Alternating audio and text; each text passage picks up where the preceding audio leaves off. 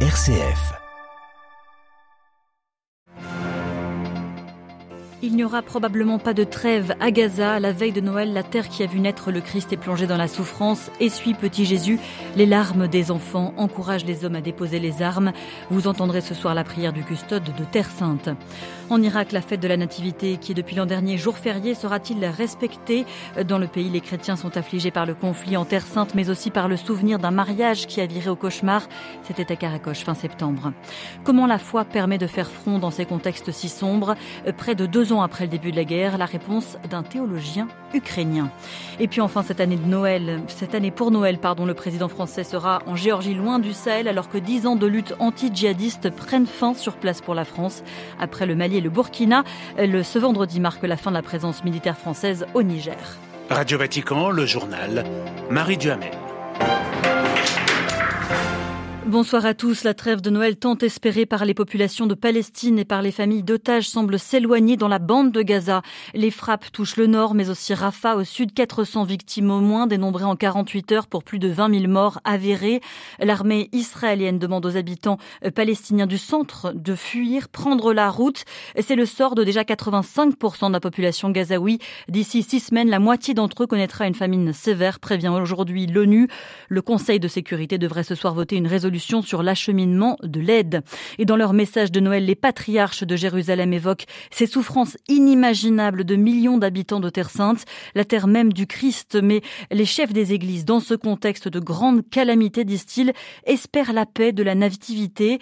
Dans l'incarnation du Christ, le Tout-Puissant est venu à nous afin de nous sauver, de nous racheter, de nous transformer, rappelle-t-il. Le custode de Terre Sainte, le Père Francesco Patton, est porté par la même espérance. Il nous invite à la prière. Soffocato dal buio dell'odio e della guerra, en ce Noël étouffé par les ténèbres de la haine et de la guerre, agenouillons-nous devant la mangeoire vide dans laquelle Marie a déposé l'enfant Jésus après l'avoir mis au monde et emmailloté, et faisons nôtre la prière de Saint Jean-Paul II. Essuie, petit Jésus, les larmes des enfants. Caresse le malade et la personne âgée. Encourage les hommes à déposer les armes et à s'embrasser dans une étreinte universelle de paix. Invite les peuples, Jésus miséricordieux, à abattre les murs créés par la misère et le chômage, l'ignorance et l'indifférence, la discrimination et l'intolérance. C'est toi, divin enfant de Bethléem, qui nous sauve en nous libérant du péché. Tu es le vrai et unique sauveur que l'humanité cherche souvent à tâtons. Dieu de la paix, don de la paix pour toute l'humanité, viens habiter le cœur de chaque homme et de chaque famille. Sois notre paix et notre joie. Amen. Joyeux Noël de Bethléem. Buon Natale da le père Patton, custode de Terre Sainte, il a été rejoint ainsi que le patriarche latin de Jérusalem et toute l'église locale par le cardinal Krajewski. L'aumônier apostolique a été envoyé par le pape en Terre Sainte pour prier pour la paix en cette période de Noël, comme un signe concret de la participation du Saint-Père à la souffrance de ceux qui font personnellement l'expérience des conséquences de la guerre. Dans la bande de Gaza, comme en Cisjordanie, la ville de Bethléem sera abandonnée de ses pèlerins cette année, mais les répercussions de cette guerre sont tangibles également au Liban. Les autorités se disent prêtes à éloigner le Hezbollah de la frontière avec Israël si son voisin suspend ses attaques. En Jordanie, le roi Abdallah, recevant les chefs chrétiens et musulmans cette semaine, les a appelés à rester unis dans la défense des lieux saints de Jérusalem. En Irak, les célébrations se dérouleront, elles, dans la plus grande sobriété.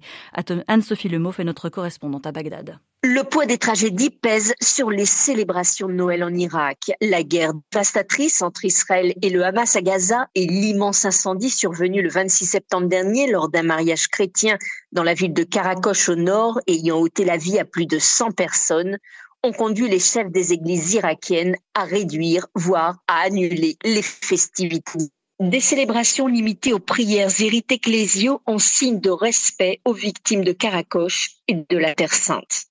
Les traditionnelles réceptions d'autorités religieuses et politiques issues de diverses confessions au cours desquelles s'échangent les vœux n'auront pas non plus lieu cette année.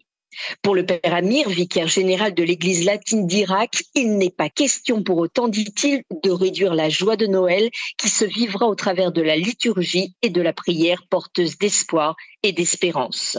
Aux autorités religieuses de rappeler aussi que les chrétiens d'Irak ne sont pas une minorité sur leur terre et que leurs racines sont profondes et leur rôle enraciné dans l'histoire de la Mésopotamie et ce, depuis l'apparition des premières civilisations. À Bagdad, Anne-Sophie Lemov pour Radio Vatican. Il sera cette année en Terre Sainte. L'an dernier, l'aumônier du pape, le cardinal Krajewski, était en Ukraine, autre pays où la guerre fait rage depuis près de deux ans. À quelques jours de Noël, l'agresseur russe continue à mettre la pression sur les villes du pays, notamment sur Kiev, la capitale, en multipliant les vagues nocturnes de drones suicides. C'est leur nom. La nuit dernière, Kiev a une nouvelle fois été frappé. Cette fois, des habitations civiles ont été touchées par des explosions. Et dans ce contexte, comment la foi, la naissance du Christ Sauveur permet-elle aux Ukrainiens d'aller de l'avant? La réponse suite du théologien ukrainien Pavlos Misniuk, actuellement rattaché à l'université de Princeton aux États-Unis. Noël, euh, c'est toujours la fête. C'est l'accueil de Dieu qui vient dans le monde euh, pour porter la paix, euh, comme le prince de la paix. Les Ukrainiens attendent avec l'espérance de Dieu qui vient. Jésus est né comme vulnérable en défense. Il y a ceux qui le cherchent à tuer sa famille devient réfugiée en Égypte. C'est un peu dans cet esprit que les Ukrainiens peuvent se sentir en solidarité avec le Fils de Dieu. Les Ukrainiens qui sont dans le pays ou ceux qui sont en exil, quelquefois séparés de leur famille, c'est le temps de preuve, mais aussi euh, temps de joie dans l'espérance. Et la foi compte beaucoup. C'est vraiment là qu'on voit que le Dieu vient pour nous, que c'est un Dieu comme nous qui est en danger.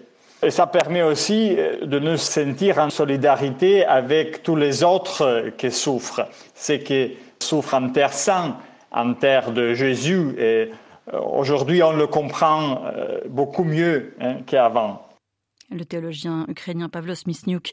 Et je vous rappelle que cette année, pour la première fois, les gréco-catholiques célébreront Noël en même temps que les catholiques latins le 25 décembre prochain. Et concernant ce conflit, l'Ukraine qui réclame à corps perdu de l'aide va recevoir des F-16 envoyés par les Pays-Bas. L'aide américaine est-elle en revanche suspendue? Les républicains conditionnant tout soutien, conditionnant pardon, tout soutien financier à Kiev à une autre question, la question migratoire. Le président démocrate Joe Biden annonce aujourd'hui l'envoi euh, prochain d'une délégation de haut niveau au Mexique. L'an dernier, la police aux frontières américaines a réalisé plus de 2,4 millions d'interceptions de migrants par voie terrestre. La semaine passée, le pape Al-Angélus a tourné ses pensées vers ceux qui traversaient justement la région de Darien dans l'espoir d'entrer aux États-Unis. Au Nicaragua, les catholiques célébreront Noël dans un climat d'incertitude et peut-être de peur. On a appris qu'un deuxième évêque avait été arrêté mercredi dernier avec deux autres prêtres. Il s'agit de Monseigneur Isodoro Mora qui a la charge du diocèse de Siuna. Sur le continent africain, les élections à peine terminées. Après dix jours d'accalmie, les combats font rage aujourd'hui dans l'est de la République démocratique du Congo, à une cinquantaine de kilomètres à l'ouest de Goma, au nord Kivu. Les affrontements opposent l'armée aux rebelles du M23. Le président français ne sera pas dans le Sahel cette année pour Noël. Après le Mali et le Burkina, l'armée française quitte le Niger. Les derniers militaires bleu-blanc-rouge déployés au Niger ont quitté le pays ce vendredi matin. Le point avec notre correspondant Abdul Razak Idrissa. Ils sont une cinquantaine au total, en majorité des logisticiens à avoir embarqué dans un avion militaire ce matin à la base aérienne de Niamey. Pas un mot à la presse, ni d'eux, ni du commandant des forces françaises au Sahel, le général Eric Ozan, venu à Niamey pour la circonstance. Il a apposé sa signature sur le document actant ainsi la restitution de l'emprise au Niger. Pour la partie nigérienne, c'est le chef d'état-major de l'armée de terre, le colonel-major Mamansani Kiao, qui a signé le document. Lui non plus ne s'est pas adressé à la presse.